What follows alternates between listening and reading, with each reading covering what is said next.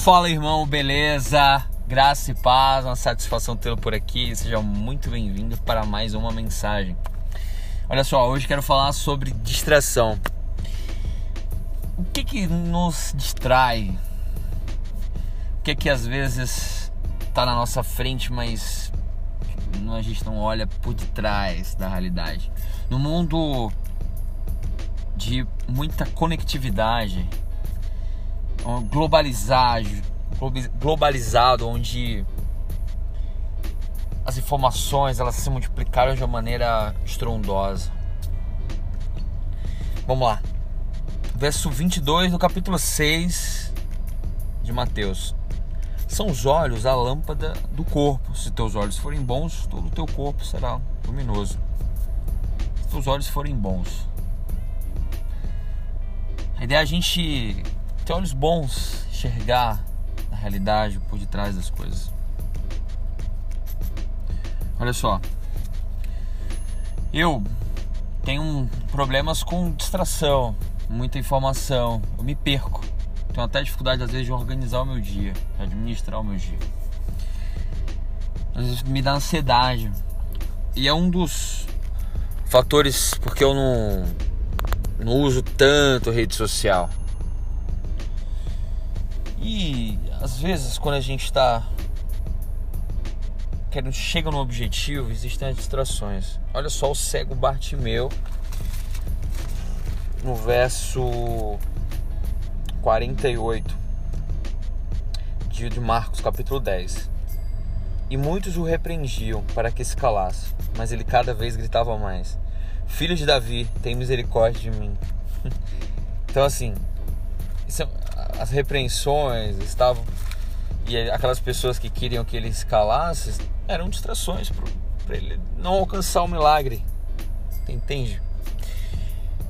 Às vezes a gente vive no piloto automático e às vezes não não não aproveita, não contempla o que está ao nosso redor. Você vê a maravilha do silêncio que é.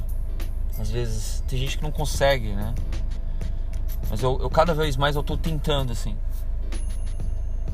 A satisfação do silêncio, de você meditar, separar a sua mente. Às vezes é, é importante você levar você para passear, sozinho até. Você tá em contato com você mesmo. Tenha um tempo com você. Tem um ditado aí que fala antes só do que mal acompanhado. Às vezes isso é verdade, hein? Que mentiras eu estou acreditando, que você está acreditando? Será que a minha condição de nascimento, onde eu nasci, a cidade que eu nasci, a família onde eu nasci, o contexto social, a situação financeira, cultural, vai determinar a minha vida.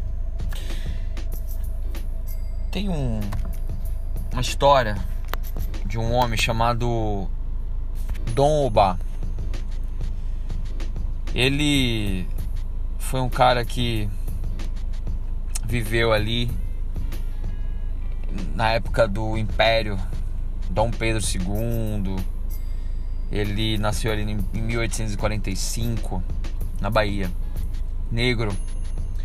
Ele era filho de pais é, que chamava na época de pais é, forros. Ele tinha uma liberdade.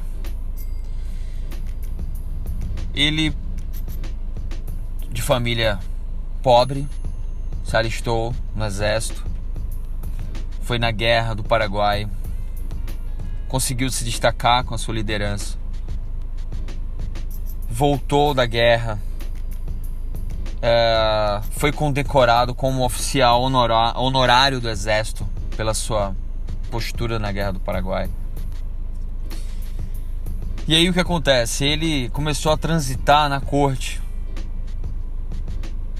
começou a escrever para jornais, e ele também era um admirador de Dom Pedro II. Inclusive, o próprio Dom Pedro II, ele o escutava. Ele chegou a ser influente na corte daquela época. A gozar de reputação e status. Ou seja, um exemplo que às vezes você não tem que estar condicionado ao seu nascimento. Isso não determina o seu futuro. Não esqueça do que você passou. As pessoas falam: olha, não, mas o passado já morreu. Quem vive de passado é museu. Mas tem coisas boas do seu passado. Acho que é importante você colocar, você lembrar daquilo que você passou e você superou, que você sobreviveu. Às vezes pessoas sobreviveram a desastres, tragédias, falências, doenças, divórcios, separações, humilhações e superaram. Às vezes a gente esquece disso. O capítulo 43 do livro de Isaías, verso 19, o próprio Deus fala assim: Eis que faço coisa nova está saindo à luz, porventura não o percebeis? Porventura não o percebeis? Tá, mas e quando eu não encontro Deus na luta?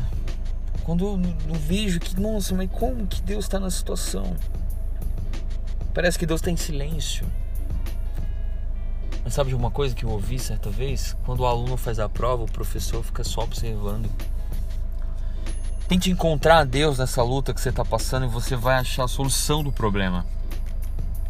Como diz o Benegão, um cantor hip hop, a capacidade de enxergar a realidade vale mais que a riqueza do que mil cidades.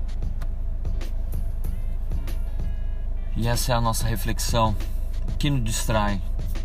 O que está na nossa frente? Olha para Neemias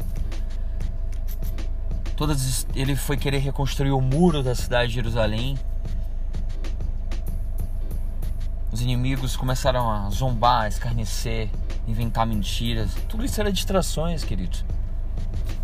Meu irmão, quando você está próximo de chegar ao seu objetivo, virão as distrações.